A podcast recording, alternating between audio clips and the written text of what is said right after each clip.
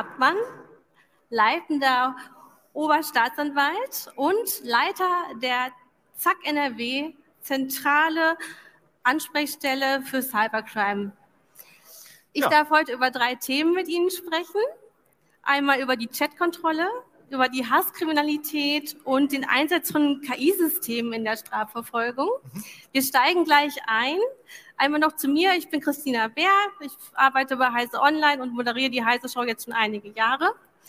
Und ähm, wir lassen heute mal richtige Publikumsfragen zu. Normalerweise lese ich die immer im Chat und versuche die während der Sendung zu beantworten oder dass der Gast die beantwortet. Hier könnt ihr heute einfach die Hand heben, dann kommt Fabian und äh, eure Fragen kommen hier live rein. Super. Fangen wir mal mit der Chatkontrolle an, Herr Hartmann. Ja, Oder nein, bevor wir das machen, wie sind Sie eigentlich zu Ihrem Job gekommen? Wie sind Sie Oberstaatsanwalt geworden und ja. gerade beim Cybercrime dann gelandet? Also eigentlich, als ich angefangen habe, gab es noch gar keine Cybercrime-Abteilung bei den, den Staatsanwaltschaften. Das ist erst so 2008, 2009 gestartet. Grundsätzlich wird man Staatsanwalt wie, wie jeder Staatsanwalt. Also man wird, ist Jurist, macht seine Examiner. Irgendwann fängt man dann bei der Staatsanwaltschaft an und wenn man das Glück hat, bei einer Staatsanwaltschaft wie der SDA Köln anzufangen, die ein relativ großer Laden ist, die größte Staatsanwaltschaft in Nordrhein-Westfalen, dann hat man eben auch das Glück, dass man sich spezialisieren kann. So, und ich habe eigentlich immer gedacht, ich werde mal der nächste Bill Gates. Also ich war im Studium mehr, mehr im, im Rechenzentrum als im Hörsaal. Ähm, hat dann nicht geklappt und dann habe ich doch Jura zu Ende studiert und so fügt sich dann eins zum anderen, dass man die IT-Vorlieben, die man als qualifizierter Hobbyinformatiker hat, dann eben auch mit dem beruflichen übereinander bringen kann. Und so bin ich dann irgendwann in der Cyberkriminalitätsbekämpfung gelandet. Also man merkt das auch, wenn man mit ihnen in Kontakt tritt. Äh, sie sind alle sehr nerdig. Also wir haben uns in einem Raum getroffen, der hieß wie ein Star Trek-Schiff. Es, um das es gibt eine gewisse Star Trek-Fraktion bei uns genau. in der genau. Dienststelle. Das ist in der Tat nicht zu verleugnen. Ja. ja, aber gut, fangen wir an mit der Chatkontrolle. Die sollte ja eigentlich über die EU eingeführt werden. Ja. Und es hat sich ja Widerstand gezeigt. Wie stehen Sie zu diesem Instrument? Ich glaube, ein Teil des Problems der Diskussion ist tatsächlich, dass wir uns nicht die Mühe machen, differenziert zu diskutieren, sondern sehr stark so ein bisschen Lagersituationen haben. Die einen sind absolut dagegen, ähm, aus einer Privacy-Sicht, aus einer Grundrechtssicht. Und dann haben wir auf der anderen Seite so ein bisschen die Hardliner-Fraktion bei den Strafverfolgungsbehörden, die, es soll möglichst alles in irgendeiner Form der Strafverfolgung zur Verfügung stehen. Ich glaube, es lohnt sich sehr differenziert zu argumentieren. Vielleicht für den Einstieg die Thematik, ähm, warum Chatkontrolle überhaupt ein Thema ist, ist ja die Bekämpfung von sexueller Gewalt zum Nachteil von Kindern, äh, Kinderpornografie sogenannte oder Kindesmissbrauchsdarstellungen, ähm, die sollen wirksamer bekämpft werden. Und da kann ich aus unserer Sicht als Strafverfolgungsbehörde nur sagen, das ist ein wichtiges und richtiges Ziel. Wir haben bei uns in der ZAK NRW fünf Abteilungen und eine beschäftigt sich ausschließlich mit dem Thema sexueller Missbrauch im Internetzusammenhang und Verbreitung von entsprechenden Darstellungen. Und ich kann Ihnen aus der Ermittlungspraxis sagen, das ist ein riesiges Problem. Das ist nicht eine Nischenkriminalität, sondern wir haben quer durch alle gesellschaftlichen Schichten solche Sachverhalte. Haben wir eigentlich in Deutschland ein besonderes Problem, weil man ja doch festgestellt hat, dass hier einiges gehostet wird? Ja, bei dem Hosting bin ich ehrlich eher der Auffassung, das liegt daran, dass wir gute technische Infrastrukturen haben und deswegen mhm. sozusagen die Geschwindigkeit äh, der, der Bandbreite und, und äh, die Anbindung einfach so gut ist, dass wir überproportional viele Services hier haben. Ähm, nee, ich glaube nicht, dass es nur ein deutsches Problem ist. Es ist auch nicht nur ein regionales Problem, sondern es ist wirklich ein gesamtgesellschaftliches Problem. Wir haben alle Bevölkerungsgruppen, alle sozialen Schichten in den Täterkreisen. Das Einzige, was man vielleicht feststellen kann, das ist Männer dominiert. Also die meisten Tatverdächtigen sind Männer. Aber zu, zurück zur Chatkontrolle. Also wir haben die Situation, wir haben ein brennendes Thema. Jetzt ist die Frage, was machen wir damit? Derzeit ist es so, dass wir sehr, sehr viele Hinweise von ausländischen Ermittlungspartnern bekommen. Mhm. Das ist insbesondere aus den USA, wo ja die allermeisten Internetprovider sitzen, das National Center for Missing and Exploited Children, kurz NACMEC, die auf Basis der amerikanischen Rechtslage Hinweise von den dort ansässigen Providern kriegen. Und wenn das NRW Bezug hat, dann geht das über das BKA und das LKA zu meiner Dienststelle. Und deswegen sehen wir so ein bisschen ein objektives Bild. Die Pläne der EU gehen jetzt dahin, ja, mehrere Mechanismen eigentlich einzuführen, um europäisch auch in dem Bereich tätig zu werden. So, und diese Mechanismen muss man, glaube ich, einzeln betrachten. Will man sich da den USA oder den Five Eyes ein bisschen angleichen, also doch mehr schnüffeln dürfen? Ja, schnüffeln wäre mir ein bisschen zu tendenziös, aber ja, man, man will mehr Einsichten gewinnen. Und ich sage Ihnen, ich habe auch eine gewisse Sympathie für einen Teil der Regelung. Also wenn wir sie vielleicht einmal ganz kurz durchgehen. Es gibt mhm. die Idee, europäisch besser zusammenzuarbeiten. Soll ein EU-Zentrum gegründet ja. werden, das das koordiniert. Kann ich einen Haken dran machen? Dringend wichtig, bessere internationale Zusammenarbeit. Ähm, wir haben dann die Idee, dass es so ähnlich wie das National Center so eine Art Meldepflicht geben soll. Also wenn ein Provider mitkriegt, dass auf seinem Service ähm, Kindesmissbrauchsdarstellungen sind, dann soll er die melden müssen an ein europäisches Aber dafür Zentrum. muss er ja auch schon nachgucken. Genau, soll er das, das, denn machen? Das ist die entscheidende Frage. Wie kommen die Provider jetzt an die Erkenntnisse? So, und da gibt es ja. aus meiner Sicht zwei Wege und die muss man unterscheiden. Der eine Weg ist, bekanntes und von spezialisierten Juristen, Polizeibeamtinnen, Polizeibeamten schon klassifiziertes Material wiederzuerkennen über den digitalen Fingerabdruck, hash-basiert. Da habe ich eine gewisse Sympathie für, dass diese Regelung umsetzbar ist. Wenn ich also auf irgendeinen Drive, irgendein Storage die Daten hochlade, unverschlüsselt, dass der Anbieter drüber gucken kann, ob das bekanntes kinderpornografisches Material ist und dann eine Meldung machen muss. Schwierig jetzt aus meiner Sicht in den Fällen, in denen wir mit künstlicher Intelligenz unbekanntes Material erkennen wollen. Wir machen als Dienststelle seit 2017 KI-Projekte. Ja. Auch mit dem Ziel, kinderpornografisches Material automatisiert zu erkennen. Und wir haben uns wirklich angestrengt, viele Forschungspartner aus der Wissenschaft, aus der Wirtschaft, die False Positives raten, sind immer noch so hoch. Wie hoch ungefähr? Also wir sind jetzt mit einer sehr optimierten KI bei einer ähm, äh, Precision-Rate von 90 Prozent, also jenseits der 90 Prozent, bei aus unserer Sicht für den Zweck der Überprüfung von Beweismitteln tolerablen 5, 6 Prozent False Positive Rate. Wenn ich aber 5, 6 Prozent bei Milliarden von Bildern, die jeden Tag über Chatnachrichten gepostet werden, sehe, dann hätten wir also Millionen von EU-Bürgerinnen und EU-Bürgern, die Gegenstand behördlicher Maßnahmen werden, weil es eine Fehlerkennungsrate gibt. Obwohl es eigentlich gibt. keinen Anfangsverdacht in der genau. Form genau. gibt. Aber alle unsere Nachrichten würden gescannt und wenn da Kinderbilder bei sind, ja. das Kind im Swimmingpool, dann könnte auch das darunter fallen. Es gibt schwierige Abgrenzungsfragen ja. und deswegen sage ich aus unserer Erfahrung, die EU hofft sehr stark auf KI. Ich kann die Hoffnung nicht teilen aus der Praxiserfahrung und rate dazu, dass man dieses Verfahren beschränkt auf ein hash-basiertes Wiedererkennungsverfahren. Und die zweite Baustelle ist, was mache ich mit Verschlüsselung? Ja. Wenn ich Ende-zu-Ende verschlüsselte Messenger, Signal, Threema und Co. einsetze, kann ich ja als Strafverfolgungsbehörde nicht in den Datenstrom reingucken. Jetzt gibt es zwei Möglichkeiten. Entweder ich verbiete Ende-zu-Ende-Verschlüsselung oder installiere irgendwelche Hintertüren. Und da gibt es ja immer wieder Streitereien. Man möchte ja, ja doch mal reingucken. Ne? Oder Nummer zwei, ich gehe auf die Daten vor oder nach der Verschlüsselung, sprich auf den Endgeräten der ja. Nutzer. So, technisch gesehen zwangsläufig, aus meiner Sicht in der rechtlichen Betrachtung viel zu grundrechtsinvasiv, weil wir damit letztlich Verschlüsselung ad absurdum führen und sie wertlos machen. Weil der Mechanismus darauf angelegt ist, dass nur noch formal Verschlüsselung auf dem Transportwege existiert, die aber Daten aber durchleuchtet werden. Ende-zu-Ende-Verschlüsselung ist damit eigentlich Geschichte. Ja. Oder steht nur noch auf dem Papier, lassen wir vielleicht lieber so sagen.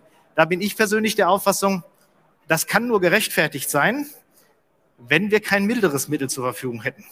Was wäre das? Das mildere Mittel wäre, so bitter es ist, einfach die Strafverfolgungsbehörden zu stärken, mehr Ressourcen in die Bekämpfung dieser Kriminalität zu investieren dann bin ich relativ sicher, dass wir mit dem, was wir an, jetzt schon an Maßnahmen ohne Kaputtmachen von Ende-zu-Ende-Verschlüsselung zur Verfügung haben, deutliche Ermittlungserfolge erzielen können. Sie sehen, wir haben letzte Woche in Nordrhein-Westfalen einen großen sogenannten Aktionstag gehabt, mhm. wo wir zahlreiche Tatverdächtige, die über Messenger-Dienste kommuniziert haben, mit äh, Durchsuchungsmaßnahmen aufgesucht haben. Es ist ja nicht so, als würden wir jetzt gar nicht ermitteln können in diesem Bereich. Deswegen glaube ich, muss man abgewogen vorgehen. Und abgewogen wäre aus meiner Sicht eben ein besserer Aufbau der Polizeibehörden, eine geeignete Ausstattung mhm. mit technischen und personellen Ressourcen, hätten wir viele dieser Probleme umschiffen. Also mehr klassische Ermittlungsarbeit und genau. nicht sofort mit dem harten Technikhammer auf alles drauf. Ja, jedenfalls nicht mit dem Hammer, der mehr kaputt macht, als ja. er am Ende den herbeiführt. Da habe ich äh, aus persönlicher Sicht, aber auch in einer, in einer fachlichen Bewertung der Dienststelle ähm, Schwierigkeiten, wenn wir uns da sehr grundlegend gegen Ende-zu-Ende-Verschlüsselung. Wir sind auch eine Dienststelle, müssen Sie immer dazu sehen, die kämpft sehr für IT-Sicherheit. Wir haben eine Abteilung für kritische Infrastrukturen. Also wenn ich heute hier einen fachlichen Vortrag hätte halten müssen, hätte ich dafür geworben, verschlüsselt Ihre Daten. Dann kann ich nicht umgekehrt als Dienststelle hingehen und sagen, wenn es mir aber jetzt nicht gefällt aus einer anderen ermittlungstaktischen ja. Sicht, dann bin ich nicht für Verschlüsselung, sondern Verschlüsselung ist der digitale Grundschutz und den sollte man nicht kaputt machen. Ja. Und wie sehen Sie denn da in diesem Spannungsfeld Supercomputer? Oder wo man einfach sehr viel Rechenleistung hat, glauben Sie, dass es dann nochmal attraktiver würde, zu sagen, ach komm, das können wir entschlüsseln, das ist ja nicht so schlimm? Ja, da fehlt mir so ein bisschen die Fachqualifikation, das wirklich zu beurteilen. Ich lese mich da gerne ein in die ja. Thematik, aber äh, ob die Hoffnung auf Supercomputer sich, ob irgendwann RSA dann kaputt ist oder nicht, weiß ich nicht, kann ich nicht beurteilen. Ähm, grundsätzlich glaube ich, dass wir im Einzelfall als Strafverfolgungsbehörden Möglichkeiten haben müssen, auch verschlüsselte Kommunikation anzugehen. Es steht ja auch jetzt in der Strafprozessordnung einiges an Eingriffsmethoden, wie man ähm, im Einzelfall, wie gesagt, bei begründetem Verdacht. Kann. Also dann, wenn klar ist, hier ist wirklich, könnte was vorgefallen sein. Mit einer richterlichen sein. Entscheidung, mit einem entsprechenden Beschluss, dann können wir loslegen. Schwierig ist es hier, weil wir ja auf einer sehr frühen Ebene Dinge durchleuchten, obwohl wir gerade diesen Anfangsverdacht noch nicht im Einzelfall gewonnen haben. Und da bin ich in der wertenden rechtlichen Betrachtung eher kritisch. Ja, vielleicht gibt es Fragen aus dem Publikum oder eine Anmerkung.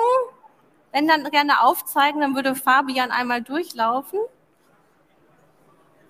Okay, das scheint erstmal Vielleicht haben wir zu geschlossen drüber gesprochen. Ähm, wir gehen mal zu, direkt auch zum nächsten Thema, Hasskriminalität.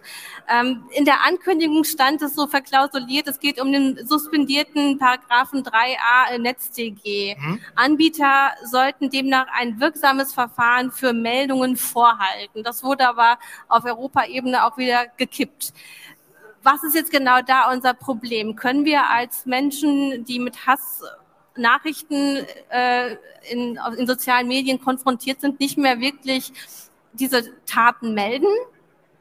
Oh, in dem Bereich gibt es, glaube ich, so viele Probleme, dass wir, dass wir tatsächlich einiges aufdröseln müssen. Also Hass und Hetze im Netz sind ein Problem und zwar in, in vielerlei Hinsicht. Einmal, weil die schiere Masse extrem zugenommen hat in den letzten Jahren.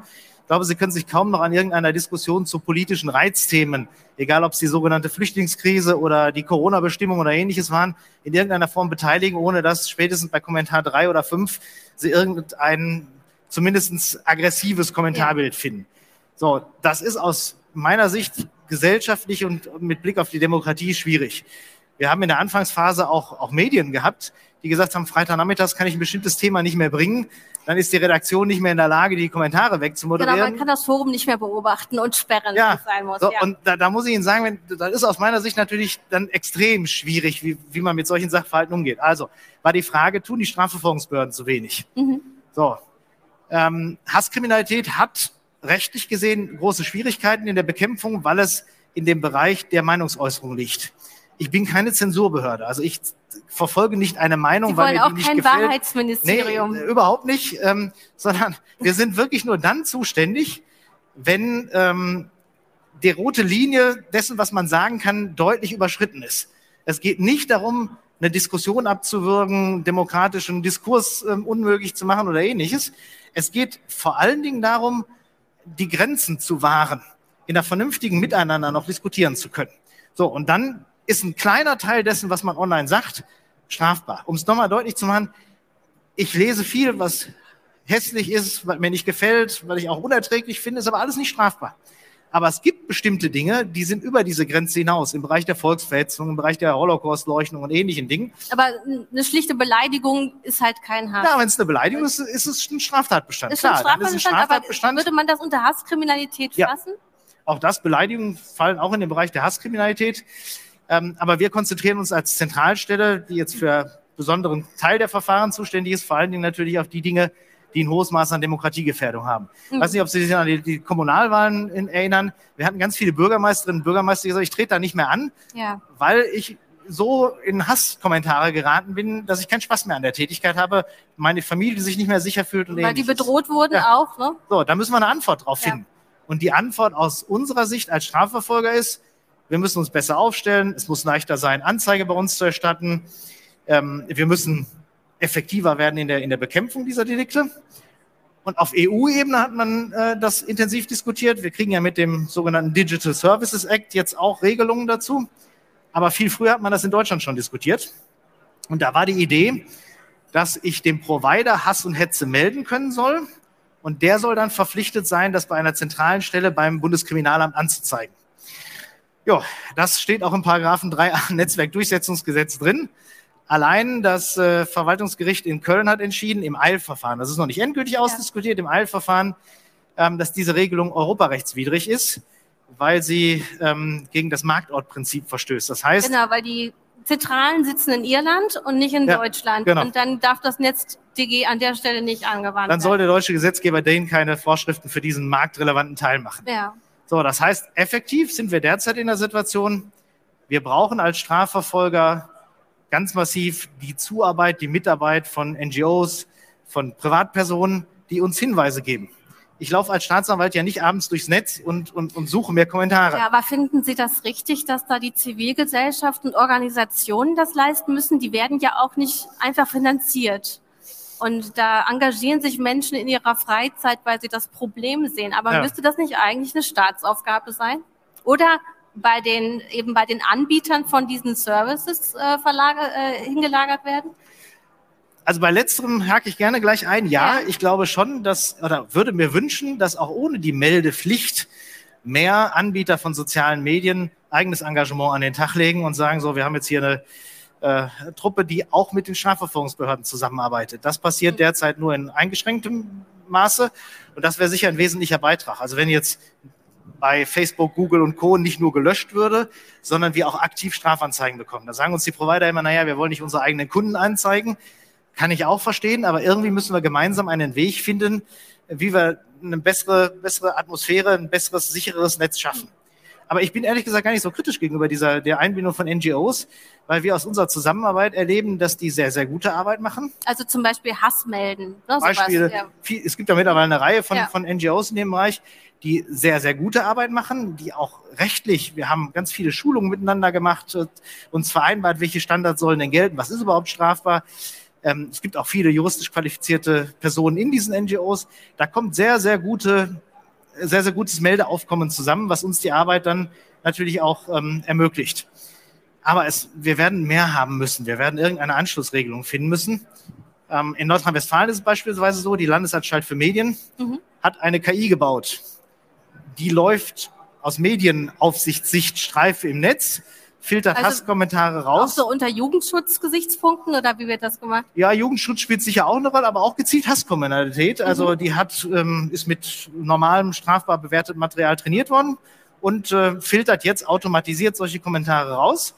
Und ein erheblicher Teil dieser Kommentare ähm, geht dann auch an uns als Strafverfolgungsbehörden, damit wir sie weiterverfolgen. Aber dann meldet die KI diese vielleicht Beleidigung oder ähm, Holocaust-Leugnungen und das macht nicht irgendein Nutzer, nur die Nee, KI macht das. Es gibt noch eine menschliche Review-Ebene. Also die Okay. KI meldet an äh, Sachbearbeiterinnen und Sachbearbeiter in der Landesanstalt Ja. für Medien und die haben eine Qualitätssicherungsfunktion.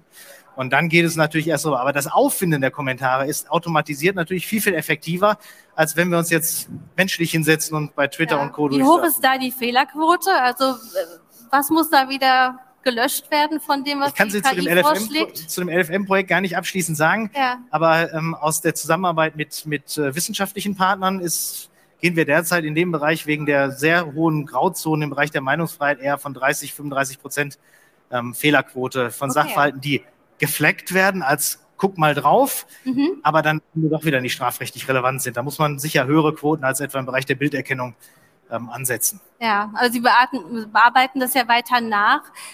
Ich möchte gerne noch auf diesen Punkt kommen, dass bei den sozialen Medien ja dann eigentlich auch nicht genügend Menschen sitzen, Ja. die da drauf gucken. Jetzt haben wir ja diese Sparmaßnahmen, äh, einmal bei Meta, aber auch bei Ja. Twitter, da ist es ja ganz klar. Haben Sie schon festgestellt, dass dadurch ähm, mehr Hass auf diesen Plattformen stehen bleibt? Ähm, aktuell noch nicht, ähm, ist aber wahrscheinlich auch noch ein bisschen zu früh, weil die, die Prozesse sind ja jetzt gerade dran. Aber Mhm. natürlich gucken wir mit einem sorgenvollen Auge darum, weil diese ja, weichen Funktionen, die in den Betrieb Unternehmen sind, sind ja jedenfalls nach dem, was ich in, der, in den Medien lese, ich kann es ja nicht aus eigener Erfahrung sagen, ähm, sind natürlich am ehesten betroffen auch von Spar- und Einkürzungsmaßnahmen. Und da kann man schon ein bisschen Sorgen entwickeln, äh, wenn nur noch der technische Betrieb gewährleistet ist, aber eben nicht mehr das Drumherum. Deswegen der Appell gilt nach wie vor. Wir würden uns würden es sehr begrüßen, wenn es freiwillige Initiativen im verstärkten Maße gäbe von Providern, sich in diesem Bereich zu engagieren und auch gezielt die Strafverfolgungsbehörden als Adressat in den Blick zu nehmen. Ähm, aber es ist kein leichtes Umfeld derzeit, um da tatsächlich äh, zueinander zu finden. Ja, wie reagieren Sie auf Kritik, wenn es heißt, dass all diese rechtlichen Maßnahmen einen bestimmten Druck erzeugen, so dass natürlich schon durch Algorithmen einfach schon bestimmte Beiträge automatisch gesperrt werden bei diesen ja. ähm, Plattformen. Wird schon zu, äh, zu viel gesperrt, beziehungsweise so ein Overblocking? Findet das statt? Ehrlich gesagt sind wir damals auch angetreten mit, mit unserer Arbeit, als wir uns um, mhm. begonnen haben, um Hasskriminalität zu kümmern, um Overblocking gezielt zu vermeiden. Weil nur dadurch, dass sie am Ende sozusagen die professionelle Kontrolle einer Strafverfolgungsbehörde dahinter haben, lassen sie ja auch alle die Postings online, die, wie gesagt, unanständig, schwer zu ertragen, aber eben nicht strafbar sind. Mhm. Strafbarkeit ist ein ganz gutes Kriterium für äh, die Verhinderung von Overblocking. Ähm, unser Projekt, was wir ähm, zu Beginn auch mit der Landesanstalt für Medien, aber mit ganz vielen Medienredaktionen in NRW begonnen haben, heißt gezielt verfolgen statt nur löschen, mhm. weil wir damit deutlich machen wollten, es reicht nicht, die Kommentare einfach rauszuschmeißen, sondern wir müssen gezielt sagen, das geht, das geht nicht und was nicht geht, muss dann eben auch strafrechtlich verfolgt werden. Am Ende des Tages dient ja ein Strafverfahren auch immer damit, ja, Spezialprävention heißt aber, ist so eine Art erzieherischer Auftrag gegenüber den Beschuldigten oder den, wenn sie denn verurteilt sind, den Verurteilten auch. Den soll ja deutlich gemacht werden, lass es bleiben. Ja. Äußere dich im Rahmen des gesellschaftlichen Diskurses, aber nicht darüber hinaus. Meinen Sie, dass Menschen das gar nicht mehr so stark wahrnehmen, dass sie gerade eine Straftat begehen? Also dass ja. vielleicht auch die Diskurse teilweise so entgleist sind durch die Möglichkeiten, die Social Media gegeben hat. Wir werden ja alle zum Sender, alle zum Empfänger. Wir können viel mehr in die Welt herausbringen dass da eben auch ja, eine Form von Medienbildung oder auch Sprachbildung fehlt. Ähm, also dass sie sich eben gar nicht bewusst sind, dass das, was sie schreiben, nicht in Ordnung ist. Ah, ich glaube, die allermeisten könnten sich dessen durchaus noch bewusst sein, aber ähm, wir erleben schon sehr oft, dass wenn wir jetzt etwa bei einer Durchsuchungsmaßnahme ähm, dann vor Ort sind, dass die Personen, die dann angetroffen sind, äh, völlig perplex sind, dass sie wegen ein bloß wegen einer Äußerung jetzt auf einmal Gegenstand einer, einer Durchsuchung sind. Hm. Das ist, zeigt schon, dass die Reflexion über das, was man sagt, nicht so richtig ausgeprägt ist. Und wir erleben auch in den Verhandlungen dann vor Gericht, dass Leute deutlich sagen, ja, da bin ich deutlich übers Ziel hinausgeschossen. Also Einsichtige gibt es auch noch. Sie müssen aber auch immer sehen, es gibt mittlerweile auch eine orchestrierte und professionalisierte Hass- und Hetze-Szene, die gezielt kampagnenartig auch bestimmte Meinungen ähm, die ihnen nicht passen, diskreditiert. Und da können sie natürlich keine Einsicht erhoffen, sondern da wird Hass und Hetze auch gezielt instrumentalisiert. Ja. Das sind Punkte, bei denen wir natürlich auch mit strafrechtlichen Mitteln dann tatsächlich ähm, intervenieren müssen. Wo aber auch der Verfassungsschutz wahrscheinlich drauf guckt, oder?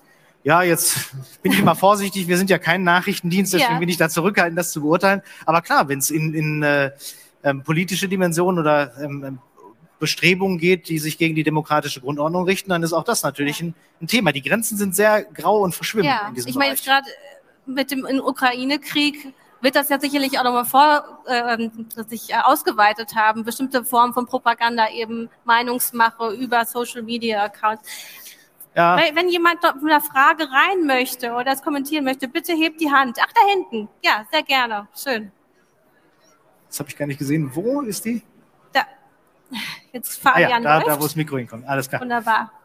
Hallo. Hi. Ich hätte zwei Fragen. Das eine ist so ein bisschen, dass ja auch in den letzten, im letzten Jahr auch durch die Medien mal versucht wurde, so mehrere Hasskommentare, die von verschiedenen Plattformen eingesammelt worden sind, in den einzelnen Bundesländern möglichst zeitgleich bei den Polizeistellen zur Anzeige zu bringen das ist ja eher so mit so einem mäßigen Erfolg da gewesen. Die meisten Dienststellen haben das im Extremfall vielleicht auch einfach nur so gesagt, so ja, dann gehen sie halt aus den sozialen Medien raus oder machen sie halt nichts mehr.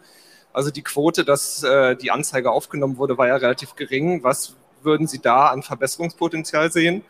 Und die zweite Frage ist, ähm, es wurde ja auch schon von einigen NGOs, auch zum Beispiel die Gesellschaft für Freiheitsrechte ist ja da so ein bisschen mit dabei, dass sie halt auch anregen, dass halt auch mal die Strafgesetzordnung so ein bisschen angepasst werden soll, damit auch Hassrede oder auch die Definition von Hassrede und wann ist es Volksverhetzung und wann ist es auch im digitalen Raum ein Straftatbestand, dass da auch Reformierungsbedarf besteht. Was ist Ihre Antwort darauf? Also beim, beim ersten äh, haben sie tatsächlich, äh, äh, spiel, nehme ich an, spielen sie dann auf die Böhmermann-Recherchen, die äh, den gleichen Sachverhalt in unterschiedlichen Bundesländern bei den Polizeibehörden zur Anzeige gebracht haben. Ja, also ich gebe Ihnen recht, wenn Sie, wir müssen als Strafverfolgungsbehörden uns auch immer selber kritisch hinterfragen, ob wir denn überhaupt geeignet zugänglich sind und ob wir die Möglichkeit bieten, dass jeder Bürger, jede Bürgerin die Anzeige erstatten kann und dass wir damit sachgerecht umgehen. Ich nehme zur Kenntnis, was da ist kein erfreuliches Ergebnis gewesen äh, dieser Recherche. Ich kann Ihnen aber sagen, für, für unseren Bereich haben wir genau diese Punkte versucht zu adressieren. Wir haben mittlerweile ein digitales Austauschportal, über den unsere Meldepartner komplett digitalisiert Sachverhalte uns melden können. Wir haben qualifizierte Musteranzeigen entwickelt, also versuchen diesen gesamten Prozess so zu fassen, dass es nicht an technischen Schwierigkeiten oder, oder mangelnder Sensibilität irgendwie scheitert. Da gibt's immer noch Optimierungspotenziale. Wenn Sie etwa über die, diese sogenannten Online-Wachen der Polizeibehörden gehen, dann sind die auch noch nicht alle so gestaltet, wie ich sie mir wünschen würde, dass sie einfach zugänglich sind. Ähm, Hasskriminalität passiert online. Eigentlich sollten wir dann auch mit einem einfachen Mausklick diese Sachverhalte online entgegennehmen können. Da ist sicher noch Optimierungspotenzial. Aber es ist im Vergleich zu dem, ähm, wie es gewesen ist 2016, 17, als die, die ersten Projekte in diesem Zusammenhang entstanden sind, meiner Wahrnehmung nach schon deutlichst besser geworden. Was den Bereich der Gesetzgebung angeht, ähm, glaube ich, dass wir derzeit in der Situation sind, dass das, was strafbar sein sollte, wegen der Implikationen, die es für den demokratischen Diskurs hat, wegen der Schwere der Tat, tatsächlich auch strafbar ist. Wir haben jüngst ja erst mit der Reform des Netzwerkdurchsetzungsgesetzes auch erweiterte Tatbestände gesehen, die etwa im Bereich der Nötigung und ähnlichem ähm, zu einer erhöhten Strafbarkeit in manchen Bereichen geführt haben. Ich sehe aus unserer Praxis wenig Defizite, wo wir jetzt sagen müssten, da sind Sachverhalte per se nicht strafbar, die es aber sein sollten. Wenn Sie dann konkreten Tatbestand im Blick haben, dann wäre es vielleicht ganz gut, wenn Sie den, den Fall noch konkretisieren könnten. Einen grundsätzlichen Bedarf kann ich aus unserer Praxis jedenfalls nicht anmelden.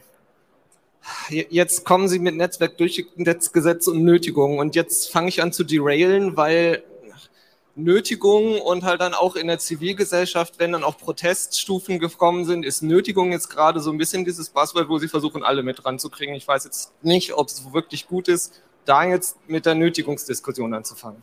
Nee, ich will auch nicht mit einer Diskussion anfangen, sondern ich wollte darauf hinweisen, dass Sie haben Reformbedarf ja angemahnt. So, und dann sage ich Ihnen, wenn ich auf das Gesamtfeld der Hasskriminalität gucke, dann glaube ich, dass wir die Tatbestände, die strafwürdig sind, mit dem, was wir im Strafgesetzbuch an Tatbeständen haben, erfassen können. Und die, deswegen meine Bitte, wenn Sie einzelne Sachverhalte sagen, wo Sie sagen, da ist ein grundsätzliches Phänomen, nicht eine einzelne Situation, sondern ein grundsätzliches Phänomen, wo ähm, Strafbarkeitslücken e existieren, dann bin ich gerne bereit, dass wir darüber diskutieren können. Ich sage aus unserer Praxis, begegnen mir wenig Fälle, wo ich sage, da habe ich keinen Tatbestand für, müsste aber eigentlich nach dem Rechtsgefühl handeln, sondern wir haben sehr viel eher die Schwierigkeit, dass wir in der Abwägung von Meinungsfreiheit, von Straftatbeständen mittlerweile sehr viele Postings sehen, wo die Verfasser genau den Bereich auslöten dessen, was sie nach der verfassungsrechtlichen Vorgaben noch tun dürfen, um ihre Botschaft zu transportieren, aber nicht den strafrechtlichen Bereich zu erreichen. Also ich habe eher die Schwierigkeit in der Einzelfallanwendung als eine grundsätzliche gesetzliche Lücke. Das ist jedenfalls das, was wir aus unserer, aus unserer Praxis da sehen. Aber wie gesagt, Optimierungspotenziale, ich sehe nicht, dass das eine statische Diskussion ist. Wenn wir uns vielleicht in einem Jahr wieder treffen zu der Thematik, kann es sein, dass wir aufgrund geänderter gesellschaftlicher Entwicklung äh, den Bereich wieder neu oder anders in den Blick nehmen müssen. Das ist sicher eine Diskussion, die man dauerhaft führen müssen, wo wir meiner Wahrnehmung nach auch ganz stark von dem Input der gerade angesprochenen NGOs äh, profitieren, weil man dort dann eben auch Rückmeldungsebenen hat, die so ein bisschen Reflexion jenseits der Justiz ermöglichen. Äh, um auch auf die erste Frage nochmal ja. Bezug zu nehmen, haben Sie den Eindruck, dass in anderen Bundesländern die Cybercrime-Behörden nicht so auf zack sind wie Ihre? Äh, nee, nee, ganz und gar nicht. Ich wollte nur, nur für NRW reden, ja. weil das ist der eigene Laden, da kann man sich irgendwie zu äußern. Also wir haben mittlerweile etwa Verfolgen statt nur löschen, ist in NRW begonnen worden, aber ist von 13, 14 Bundesländern in der jeweils eigenen Form, wie es dort vor Ort passt, adaptiert worden. Also hat mhm. sich bundesweit, wenn man so will, durchgesetzt. Aber sind Sie ein Vorreiter in der Hinsicht, so auch in ja, anderen Bereichen? Ich bin mit solchen Etiketten immer vorsichtig. Wir haben früh angefangen, uns mit der Thematik ja. zu beschäftigen, mhm. ja. Wir haben auch eine eigene Abteilung, die nur sich um Hasskriminalität kümmert. Das ist sicher auch von der Organisation ähm, äh, einigermaßen modern. Aber es gibt mittlerweile in vielen Bundesländern. Wir haben letztens uns mit unserem bayerischen Kollegen getroffen, die eine Hate Speech Beauftragte haben, die eine eigene Fachabteilung dazu haben, also die mhm. genau die gleichen Strukturen insofern haben. Deswegen würde ich mittlerweile für die Justiz schon in Anspruch nehmen, dass es in der Fläche insgesamt ganz große Anstrengungen gibt, dieses Themenfeld besser zu wackern. Hm. Hilft Ihnen das oder beziehungsweise wie ist das für Sie, wenn gerade über Social Media äh, zum Beispiel Frau Faeser irgendwelche Taten verurteilt wird? Glaube ich, es wurde, glaube ich, Bezug genommen auf ähm, Nötigung so in Form von Klimaklebern, wenn da so die ganz harten Bandagen rausgeholt werden und so. Wie ist das für Sie, wenn Sie das so mitbekommen? Naja, wir sind ja keine Zensurbehörde ja. und deswegen, nein, also ich, ich es steht mir, glaube ich, nicht an, jetzt einzelne politische Äußerungen äh, zu kommentieren. Das ist, glaube ich, ganz gut, wenn die auch einfach im demokratischen Diskurs jeder für sich bewertet, ob er mit den Meinungen übereinstimmt mhm. oder nicht. Ähm, da sind wir als Behörde auch gar nicht zu berufen. Und ich habe nicht wahrgenommen, dass irgendein Politiker sozusagen komplett jenseits in den strafrechtlichen Bereich abdriftet. Aber grundsätzlich, Recht gilt für jeden. Ähm, wir prüfen jeden Sachverhalt, der uns angezeigt wird. Ähm, nur ist das nicht unsere, unsere Praxis, äh, bezieht sich nicht auf ähm, politische Äußerungen ganz normalen demokratischen Diskurs. Bewusst ja nicht, weil wir uns da nicht einmischen dürfen und wollen, sondern wir sind vor allen Dingen natürlich in den Bereichen unterwegs, in denen ähm, diese rote Linie, die ich versucht habe zu skizzieren, eindeutig überschritten wird und auch bewusst überschritten wird. Da wir auch darüber gesprochen haben, dass einige Straftatbestände gar nicht so klar sind, ja. ähm, wie setzen Sie sich denn zum Beispiel in Schulen ein, damit die Menschen, die jetzt mit diesen digitalen Mitteln aufwachsen, auch verstehen, was sie dürfen und was sie nicht dürfen oder machen sollten. Ja, da kommt die Lieblingsausrede jedes Beamten, da bin ich ja gar nicht für zuständig. ähm, Strafe, wir, wir sind Strafverfolgungsbehörde. Also ja. mein Job ist am Ende, die Täter ja. zu fangen, die, die entsprechend sich da strafbar gemacht haben. Ähm, aber ich gebe Ihnen mit einer Sache recht, wir haben kaum Chancen, wenn wir die Medienkompetenz, den Umgang damit nicht steigern und auch das Bewusstsein stärken. Deswegen mhm. haben wir auch uns in Initiativen mit engagiert. Bei uns in Nordrhein-Westfalen läuft sehr vieles über die Landesanstalt für Medien, die viele Programme, Schulungen aufgebraucht hat. Kolleginnen und Kollegen aus meinem Team sind in den Schulen gewesen mit ähm, Vertretern aus der, aus der Lehrerschaft, mit ähm, Schulscouts, die die NFM geschult hat. Wir bemühen uns da, uns irgendwie mit einzubringen, aber unser Kerngeschäft ist tatsächlich die Strafverfolgung. Ja.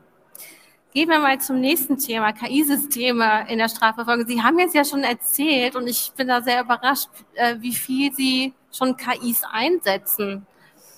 Wie sehen Sie das denn in der Strafverfolgung? Also wie, was kann man denn da tatsächlich automatisieren mit äh, KI-Systemen? Was halten Sie für vertretbar?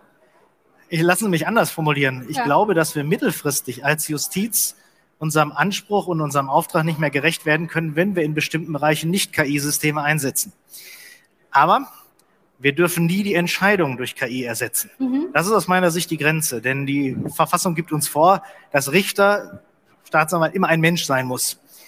Aber in diesem Bereich dazwischen gibt es sehr viele Anwendungsbereiche, wo wir künstliche Intelligenz, aber auch Techniken von Prozessautomatisierung einsetzen können, meiner Auffassung nach auch einsetzen müssen, um ähm, einfach die Sachverhalte noch bewältigen zu können. Ich will einfach das Beispiel machen. Wenn Sie heute durchsuchen gehen wegen des Verdachts des Umgangs, strafbaren Umgangs mit Kindesmissbrauchsdarstellung, dann finden Sie ja nicht mehr ein Handy, das Sie auswerten müssen, sondern Sie haben fünf Handys, zwei Spielekonsolen, Sie haben drei PCs. Ähm, das heißt, der individuelle Datenberg pro Fall ist so groß gestiegen, dass wir ähm, ja, von den Auswertekapazitäten technologisch uns besser aufstellen müssen. Und das geht in weiten Teilen nur durch KI. Ich habe ein Beispiel gerade schon mal kurz am Rande angesprochen. Die Auswertung, ob auf Datenträgern ähm, Kindesmissbrauchsdarstellungen sind. Wenn Sie die händisch machen, also ein Polizeibeamtin oder ein Polizeibeamter da sitzt und Bild für Bild für Bild für Bild durchgeht, brauchen Sie halt Monate. Mhm. Wenn Sie eine KI einsetzen, können Sie den gleichen Sortieraufwand deutlich schneller machen. Wir sind mittlerweile in unserem Projekt so weit, dass wir in Feldtest erproben, ob wir Fälle, die sehr einfach gelagert sind, ausschließlich KI-basiert in der Beweismittelauswertung aufsetzen können.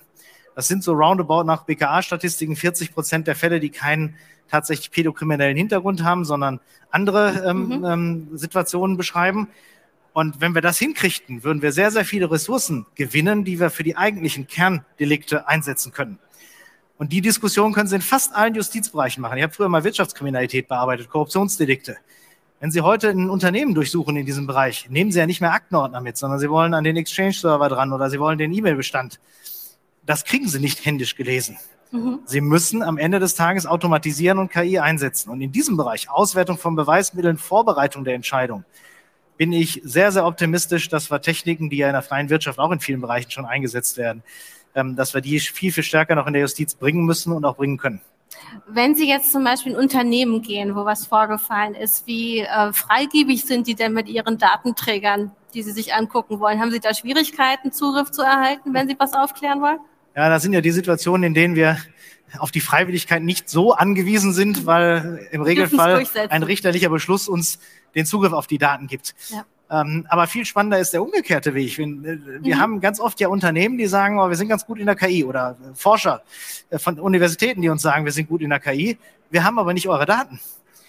Die spannende Frage ist, dürfen wir mit Justizdaten denn überhaupt KI-Forschung machen?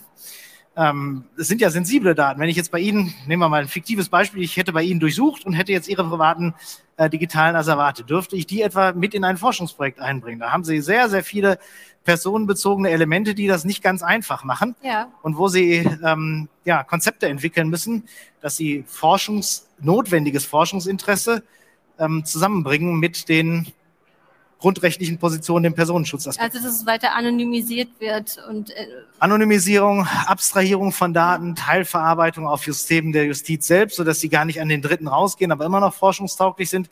Da haben wir eine ganze Reihe von Konzepten erprobt. Manches geht, manches mhm. funktioniert auch überhaupt nicht. Insofern wird man da. Die Bundesregierung verfolgt ja so eine Strategie, überhaupt ja. mehr Datensilos zu schaffen. Ja. Ähm, auch jetzt Sachen Gesundheitsdaten. Jetzt hatten wir noch eine Nachfrage, glaube ich, und ich habe nicht richtig aufgepasst. Ah, ja. Sorry, genau. Vielleicht ist es noch ja, zum Thema davor. Dazwischen. Genau, schauen wir jetzt mal. Werbung. Ihre IT-Landschaft ist hochkomplex, Ihre Anforderungen an IT-Sicherheit sind hoch und eine einfache Migration zu einem Hyperscaler ist nicht ohne weiteres möglich? Die IT-Lösungen von Norris Network bieten die perfekte Grundlage für Ihre Multi-Cloud-Strategie. Nutzen Sie die Vorteile einer maßgeschneiderten Cloud-Lösung und steigern Sie die Agilität und Effizienz Ihres Unternehmens mit der Cloud-Expertise von Norris Network. Besuchen Sie www.noris.de slash multicloud.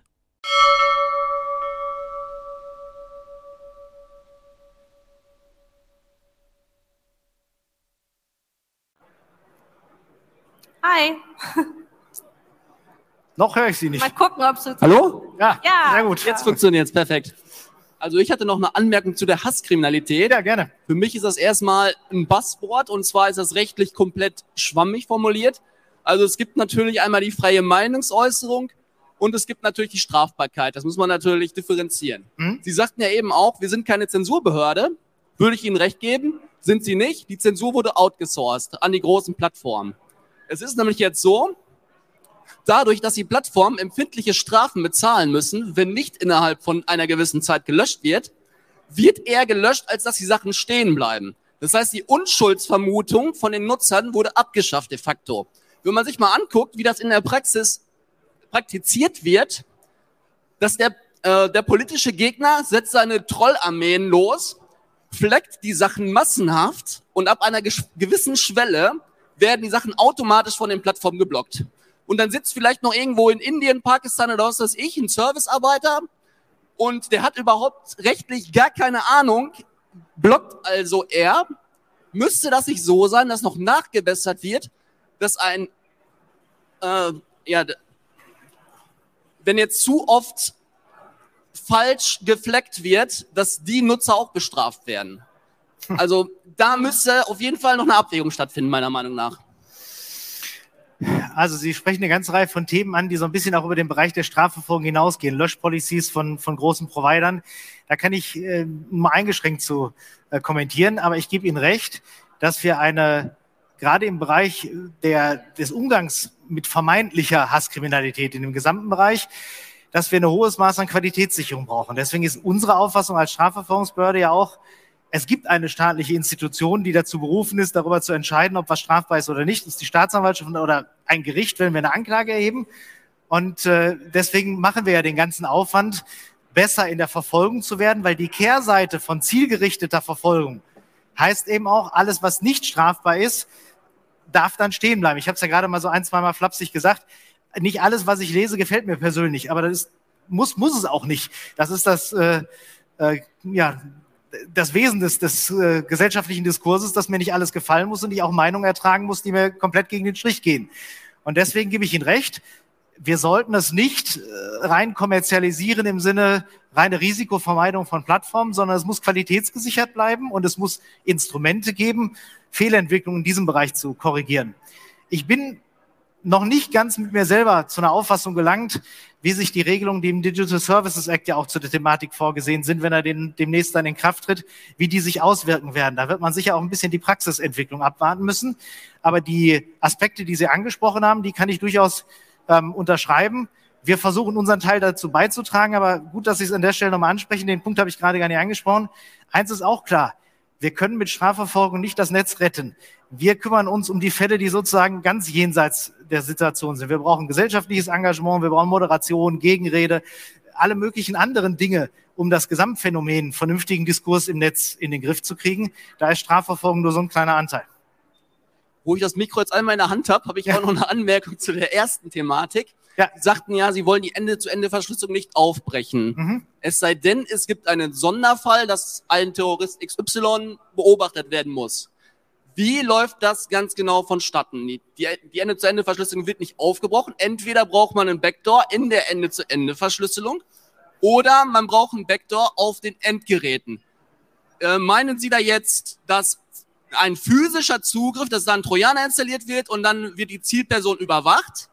Oder wird Software nachgeladen, was wiederum ein Backdoor im Betriebssystem voraussetzt? Also in beiden Formen braucht man einen Backdoor und das ist wiederum, wieder läuft das den Kerkhoffschen Prinzip der Verschlüsselung. Ja, also ich bitte um Verständnis, dass ich auf diesem Podium Ihnen jetzt nicht die Details des behördlichen Zugriffs auf verschlüsselte Endgeräte erläutern werde. Das ist sicher eine spannende Frage, aber das äh, kann ich hier nicht tun. Ähm, wir haben, glaube ich, einen ganzen strategischen Unterschied zwischen der Frage, ob ich mit den Ideen, die jetzt im Bereich der sogenannten Chatkontrolle diskutiert werden, ganz grundsätzlich auf jedem Handy, jedem Gerät irgendeine, Sie hatten Spectre genannt, irgendeine Zugangsmöglichkeit installiere, um auf verschlüsselte oder später zu verschlüsselte Daten zuzugreifen. Das ist meines Erachtens ein deutlich systematischer und, und breiterer Eingriff, weil er sich eben auch gegen Personen richtet, gegen die kein Anfangsverdacht besteht. Ich sage Ihnen aber auch umgekehrt genauso klar, wir müssen als Strafverfolger im Netz auch irgendwie handlungsfähig bleiben. Wir haben im Netz genauso wie im normalen Leben in Anführungszeichen schwerste Kriminalität und ich bin nicht Staatsanwalt geworden, um sozusagen aus dogmatischen Gründen zuzugucken, wenn es bestimmte schwerste Kriminalität gibt. Aber ich möchte handeln im Einzelfall, also in der einzelnen Konstellation, wenn ich beweisen kann, Herr X oder Frau Y sind dringend verdächtig oder sind tatverdächtig, bestimmte Straftaten begangen zu haben dann gibt mir auch jetzt schon die Strafprozessordnung ein Handlungsinstrumentarium, was ich tun kann. Wie gesagt, zu den technischen Details kann ich hier keine Auskunft geben, aber der wesentliche Unterschied ist, eine Backdoor ist was strategisch Grundsätzliches. Das sehe ich kritisch. Der einzelfallbezogene Zugriff, sei es durch kriminalfachliche Maßnahmen, sei es durch IT-technische Ermittlungsansätze, da können Sie vieles denken. Da gibt es weit mehr noch als das, was Sie gerade skizziert haben. Der muss möglich bleiben, weil wir ansonsten Strafverfolgung in einem ganzen bestimmten Bereich des, des Lebens ausblenden. Und das darf es aus meiner Sicht dann auch nicht sein. Der Kompromiss ist eben genau die grundrechtlichen Positionen so im Einklang zu bringen, dass wir nicht ein Übermaß, aber auch kein Untermaß haben. Das ist eine komplexe Aufgabe, da kann man sicher viele Nuancen sehen. Ich werbe immer ein bisschen dafür, die beiden Extrempositionen nicht zum Maß der Dinge zu machen, sondern sich irgendwo zu einem gesunden Kompromiss in der Mitte zu treffen.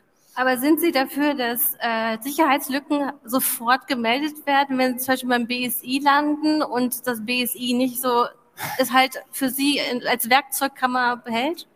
Ja, eine ausgesprochen schwierige Frage. Ähm, ich habe noch keine abschließende Lösung dazu und ähm, sehe derzeit unser Heil darin in der tatsächlichen Einzelfallabwägung.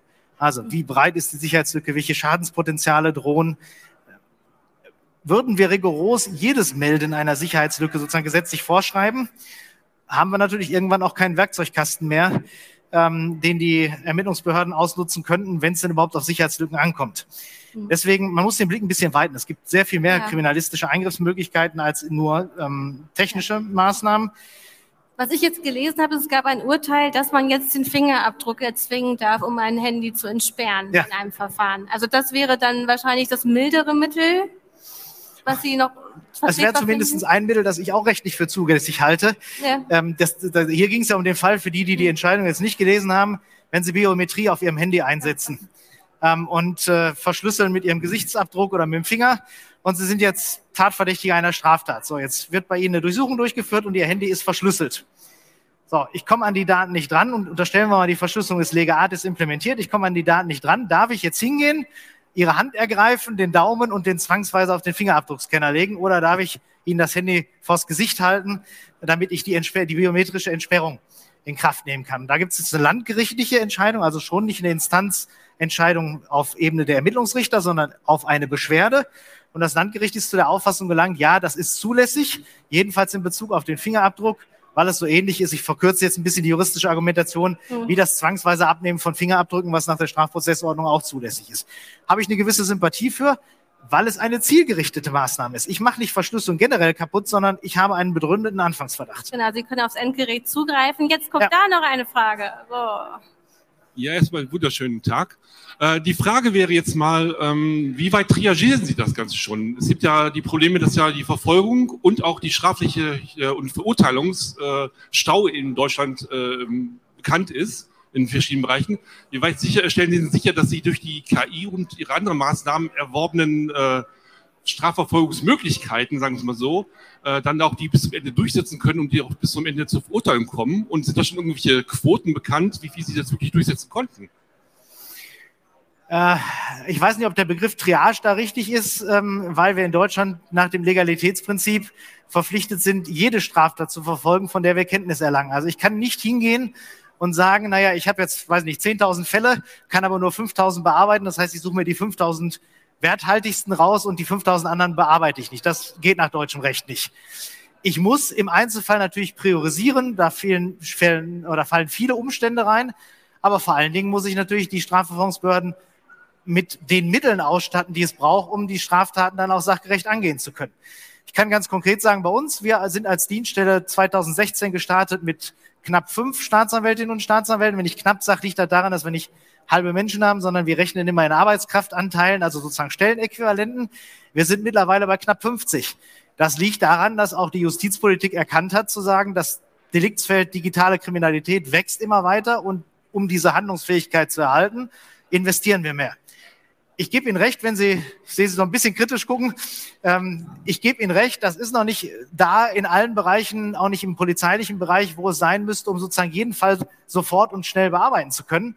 Aber diese Ressourcenanwendung haben sie ja im gesamten Bereich der staatlichen ähm, Verwaltung und Funktionspflege. Deswegen, ich kann nichts triagieren in dem Sinne, dass ich sage, das behandle ich nicht. Ja, gerne noch, wenn Sie ähm, ergänzen Ja, möchten. es geht mir eher darum, äh, wie viel von der Prozente, der, die sich verfolgen und auch zum äh, dem Richter übergeben, auch wirklich äh, durchgezogen werden bis zum Ende bis zur, und nicht irgendwie wegen Verfahrensgeschichten äh, einfach ja. wieder eingestellt werden, ohne dass es bis zum Ende durch äh, exerziert wurde. Weil es ja auch bei anderen Fällen, die, deswegen Triage, der Begriff, die nicht so äh, als, als zum Beispiel im Verkehrsbereich, wo ja. die einfach eingestellt werden wegen nicht öffentlicher Interesse und solche Geschichten, äh, weil ähm, es gibt ja schon eine, eine, riesige Menge auch an Beleidigungen und Co., die schon ja. auch richtig relevant wären, aber die wahrscheinlich durch die Kapazität im richterlichen Bereich nicht bis zum Ende durchgeführt werden könnten, um es mal jetzt im Konjunktiv zu sagen. Also, gibt es irgendwelche äh, Prozentsätze oder sowas, wo Sie sagen, da haben wir schon die erste Erfahrung gemacht, sonst wie können wir wirklich ja. bis zum Ende durchverfolgen und auch verurteilen? Also weil Sie gerade Beleidigung ansprechen, wir gehen bei uns im Bereich der Hasskriminalität von dem Grundsatz aus, dass wir nicht aus sogenannten Opportunitätsgrundsätzen, also wegen Geringfügigkeit einstellen, weil das Grundphänomen ähm, so bedeutsam ist. Das heißt, ähm, ich, wir haben eigentlich weniger Probleme damit einzustellen oder haben überhaupt keine Probleme damit einzustellen, weil wir es nicht mengenmäßig bewältigt kriegen, sondern wir haben in vielen Situationen Beweisschwierigkeiten, wenn es um reine digitale Spuren geht. Wir haben teils komplexe Situationen, wenn Sie an den Bereich Ransomware, ähm, organisierte Cyberkriminalität denken weil die Rechtshilfesituation so beschaffen ist, dass die Sitzstaaten vieler Kriminelle nicht in der Rechtshilfe mit uns zusammenarbeiten. Also wenn die Strafverfolgung scheitert, scheitert sie selten an dem Massendelikt, sondern sie scheitert im Regelfall an äh, den Beweismittelfragen auf dem Weg dahin. Das ist eigentlich das vorherrschende Kriterium. Aber wenn Sie Prozentsätze ansprechen, ich will Ihnen die nicht schuldig bleiben, ich kann sie nur nicht aus dem Kopf sozusagen abrufen, weil Sie die für jedes Deliktfeld annehmen müssten, da kann ich Sie tatsächlich nur auf die, auf die jeweils veröffentlichten Kriminalstatistiken dann verweisen. Das in den Deliktsbereichen tatsächlich komplett unterschiedlich. Ja, schöne Fragen aus dem Publikum. Vielen Dank. Ähm, vielleicht können wir auch noch mal bei der KI fragen, ja. wie die reagiert, um das mal aufzunehmen. Äh, wie wird das genau überwacht? Ja, auch da müssen Sie sehr genau gucken, dass Sie die KI so trainieren und so ausrichten, dass sie für die strafprozessualen Zwecke gesetzeskonform einsetzbar ist. Ich nehme mal den Bereich jetzt der Kindesmissbrauchsdarstellung. Mhm. Es ist für mich ein akzeptables Risiko, Bilder an, angezeigt zu bekommen, die sich bei einer menschlichen Betrachtung am Ende nicht als strafbar erweisen. Die blende ich dann sozusagen manuell aus. Es ist für mich aber nicht akzeptabel, wegen einer anders justierten KI Bilder gar nicht erst zu sehen, die einen tatsächlichen Missbrauch zeigen. Da gehe ich das Risiko, dass Opfer möglicherweise unentdeckt bleiben, weil die KI Bilder als nicht relevant verworfen hat, die tatsächlich relevant werden. Mhm. Will sagen, ich habe die KI darauf optimiert, dass sie im Zweifel ein Bild anzeigt. Deswegen haben wir noch die relativ hohen False-Positive-Quoten von 5, 6 Prozent. Die nehme ich aber hin, um das Ziel zu erreichen, keine Bilder zu verpassen. Und insofern müssen Sie, glaube ich, bei, dem, bei diesem Triage-System immer sehen, die KI entscheidet das nicht abschließend. Sie soll am Ende des Tages eine menschliche Bearbeitungshilfe sein und die Mengen von Material für den Menschen erschließbar machen. Und das funktioniert gut. Und die Mitarbeiterinnen und Mitarbeiter, die Sie dafür haben, ja. die sind wahrscheinlich entsprechend geschult, dass die eben auch wissen, in dieser KI, in der Datenbasis immer auch ein Bias drin. Also ja. ähm, haben Sie da schon extra Schulungen? Weil das ist ja, musste ja alles aufgebaut ja. werden. Wie wird das so bei Ihnen gemacht? Also wir haben äh, den Auswertebereich natürlich auch sehr, sehr viele polizeiliche Kolleginnen und Kollegen. Ich spreche jetzt mal nur für unseren staatsanwaltschaftlichen mhm. Bereich. Wir haben in der Dienststelle die sogenannte Taskforce zur Bekämpfung des netzkonnexen Kindesmissbrauchs. Die kümmert sich um die Fälle. Es sind zwölf Kolleginnen und Kollegen und eine Abteilungsleitung. Und natürlich sind die in dem Einsatz der KI geschult, ähm, in den Grenzen und Möglichkeiten. Wir arbeiten mit internen Fortbildungsformaten sehr stark. Es gibt ein wöchentliches Tech Weekly, wo über solche Entwicklungen mhm. dann informiert wird.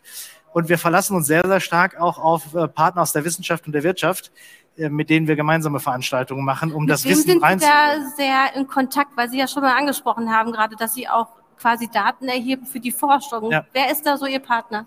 Also bleiben wir bei der KI äh, zur Erkennung von Kindesmissbrauchsdarstellungen. Da haben wir sehr stark mit der Universität des Saarlands zusammengearbeitet, sowohl mit der rechtswissenschaftlichen Fakultät, die, wenn Sie wollen, geprüft hat, ob das alles rechtskonform ist, und auch mit der Rechtsinformatik, die uns in dem Bereich der KI-Entwicklung betreut hat. Wir hatten dann auch freie Forscher. Wir haben den Deutschen EDV-Gerichtstag als technikaffine Juristenorganisation mhm. gehabt, die da mitgemacht hat. Unser erster Wissenschaft, äh, Wirtschaftspartner war die Firma Microsoft, die ähm, einen Prototypen in der, äh, mitgebaut hat.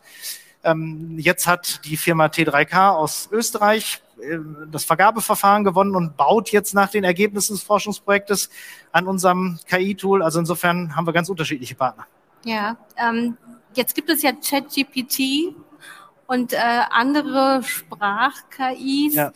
Sie hatten, wir haben im Vorgespräch auch mal über so kleinere Delikte, Delikte gesprochen, wie Schwarzfahren und sowas.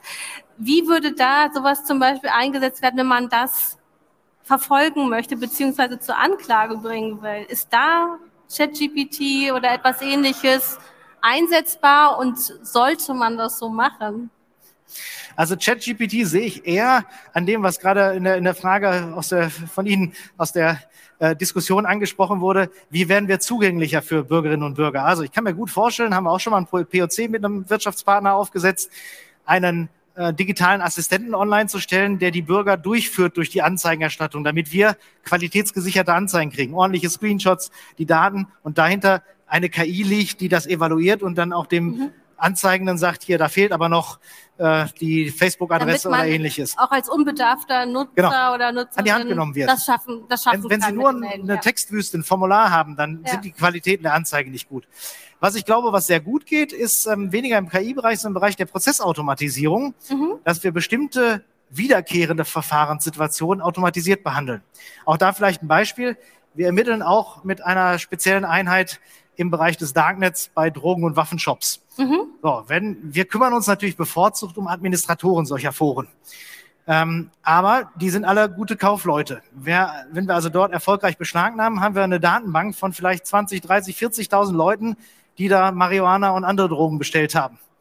So, und in dieser Konstellation ist die Frage, wie gehe ich mit diesen 30, 40.000 Fällen um? Wir haben gerade die Frage nach der Triage gehabt. Ich kann also jetzt nicht hingehen und sagen, naja, die interessieren mich nicht, sind nur kleine Mengen Drogen gewesen, sondern ich muss was tun als Staatsanwalt. Und da ist zum Beispiel Prozessautomatisierung eine wunderbare Möglichkeit, den Prozess, der ja immer ähnlich gestaltet ist, welche Droge, welche Menge, welche Voreintragungen im Strafregister so automatisiert zusammenzuführen, dass der Staatsanwalt oder die Staatsanwältin am Ende einen Entscheidungsvorschlag kriegt, der möglichst viele manuelle Arbeitsschritte abnimmt. Hm. Da muss ich auch offen einräumen, ist die Justiz noch am Anfang, was die technischen Möglichkeiten eingeht, aber. Also die ganze Digitalisierung der Justiz. Ja, das ist ein ganz globales Thema. Man hört von vielen gedruckten äh, Unterlagen, ja. eigentlich noch mehr Ordnern. Wir die Justiz ist noch, noch, sehr analog, das ist wahr. Ja, wir, wir sind, äh, haben bei 13 Uhr, wir können doch eine Frage noch mal reinnehmen. Ähm, ja, sorry, ich nochmal. Sie haben ja Gerne. jetzt auch so ein bisschen die Diskussion angestoßen, wie Sie auch, weil ja auch sehr viel auf den Missbrauchsdarstellungen gewesen sind, dass Sie ja die Erkennung gemacht haben. Jetzt gab es da auch mediale Berichterstattung, dass wenn diese Untergrundforen hochgenommen worden sind, dass zwar, sage ich mal, diese, danke, dass diese Linksammlung ja dann so ein bisschen wegkam, aber wirklich die physischen Daten sind ja meistens immer nicht gelöscht worden. Warum? Also warum ist eine, ist eine Frage, die ich im konkreten Ermittlungsverfahren gucken muss, aber umgekehrt lassen Sie mich formulieren. Natürlich müssen wir Anstrengungen unternehmen, äh, diese Daten, wenn sie in irgendeiner Form zugänglich sind, auch zu löschen. Ich habe die Diskussion auch verfolgt, dass es da Optimierungspotenziale gibt und ich kann Ihnen aus dem aus der Zusammenarbeit der Strafverfolgungsbehörden nur berichten, dass es mittlerweile eigene Arbeitsgruppen dazu gibt, die sich dieser Thematik annehmen. Die mediale Diskussion, äh, dass da offensichtlich zu wenig gelöscht wurde, das ist ja so der Kern des, der Diskussion gewesen, haben wir auch bei uns an den Verfahren überprüft. Ja, sind eine Reihe von Optimierungspotenzialen erkannt und da sind wir gerade dabei, das deutlich zu optimieren. Aber daran sehen Sie, das ist ein Prozess. Ich kann Ihnen bei keinem unserer Deliktsfelder sagen, dass ich in jedem Verfahren für alles immer die Antwort habe. Ähm, auch Strafverfolgungsbehörden müssen sich immer wieder neu kritisch hinterfragen und sagen, da haben wir gut, das war gut, das war schlecht, da müssen wir nachjustieren. Und das Entscheidende ist, glaube ich, nicht, dass wir ähm, Dinge manchmal vielleicht optimierungs bedürftig machen, sondern dass wir diese Potenziale erkennen. Und das von Ihnen angesprochene Feld ist eines. Ich bin relativ sicher, dass wir in den nächsten Monaten da ganz andere Prozessmechanismen sehen werden. Auch danke wieder für diese Frage. Ähm, vielleicht, um es nochmal anschaulicher ja. zu machen, äh, mit diesen kleinen Delikten, also Sie würden das weiter automatisieren, ja. manche Schritte, die sonst von Beamtinnen und Beamten durchgeführt werden, dadurch auch wahrscheinlich wegkürzen, könnten wegfallen. Naja, sie würden zumindest alles das, was im Grunde sozusagen mechanische Arbeit ist, das Abfragen ja. des Bundeszentralregisters aussuchen, zu gucken, ist einer schon fünfmal ja. verurteilt worden. Das kann eben auch durchaus ein Softwareroboter machen, ja. weil es ein mechanisch repetitiver Schritt ist. Mein Ziel ist ja nicht, die Leute damit einzusparen, sondern ganz im Gegenteil, den Kolleginnen und Kollegen die Freiheit zu geben, äh, das, was sie an juristischer Kompetenz haben, in die wirklich schwierigen Konstellationen ja. zu investieren. Und da gibt es noch Potenziale. Meinen Sie, also es wird ja darüber diskutiert, dass man jetzt immer dazu sagen sollte, beziehungsweise äh, angeben sollte, dass man eine KI genutzt hat wie ChatGPT, dass es auch in solchen Fällen dann natürlich angegeben werden müsste, Ihre Daten wurden bearbeitet ja. mit der und der KI. Und das ist jetzt das, was Ihnen vorgeworfen wird, dass man auch da vielleicht nochmal. Uh, also ob der dazwischen gehen kann. Also ob das sozusagen dem Bürger am Ende etwas bringt, weiß ich nicht, das muss man in der Praxis sehen, aber mir ist vor allen Dingen wichtig, dass die professionellen Verfahrensbeteiligten in den Prozess einbezogen sind. Also ganz deutlich zu sagen, wir können als Strafverfolgungsbehörden müssen immer darauf aufpassen, dass auch die Strafverteidiger äh, Möglichkeiten haben, an dem Prozess beteiligt zu sein. Wir haben in den ersten Workshops, die wir zum KI-Einsatz gemacht haben, deswegen auch gezielt Strafverteidiger und Strafverteidiger mit dabei gehabt, weil es soll keine Blackbox-Lösung sein, wo am Ende dann drunter steht, ja. der war's und wir wissen auch nicht warum, sondern die Strafverteidiger müssen die Möglichkeiten haben, das kritisch zu hinterfragen. Könnte ja auch passieren, dass eingewandt wird, diese KI, die Sie nutzen, hat einige Fehler und dass damit ja, ein ganzer Fall hinfällig wird. Ja. Ne? Also dass das dann der Angriffspunkt ist der Verteidigung. Also in den, in den Risikokategorien von KI und auch der KI-Regulierung gedacht sind die Justiz-KI regelmäßig Hochrisiko-KIs. Mhm. Wir müssen Transparenz schaffen. Wir sind auch derzeit noch intensiv dabei, für uns zu bestimmen, welche Open-Source-Möglichkeiten wir denn haben, auch gezielt externe ähm, Kontrolle zu ermöglichen. Der, der Prozess ist noch lange nicht abgeschlossen. Ja. Aber von der Zielrichtung bin ich dabei. Ja, da werden wir Transparenz herschaffen müssen. Ja, ich danke Ihnen, Herr Hartmann, dass Sie hier so offen mit uns allen gesprochen haben. Vielen Dank dafür. Mein Headset wollte jetzt gerade schon Feierabend machen. Ich mache ja. das jetzt auch. Ich habe noch einen Hinweis. Die Heise Show geht ab nächster Woche einen anderen Weg. Es wird nicht mehr 12 Uhr mittags ausgestrahlt, sondern ihr könnt um 17 Uhr jetzt immer live zugucken. Und äh, es wird ein etwas verändertes Konzept geben. Also wer Lust darauf hat, die heiße Show weiter zu verfolgen, nächste Woche Donnerstag, 17 Uhr geht's weiter. Ich danke euch, dass ihr hier so nett zugehört habt. Dankeschön. Danke. Danke, Hartmann. Ja, danke für die Einladung.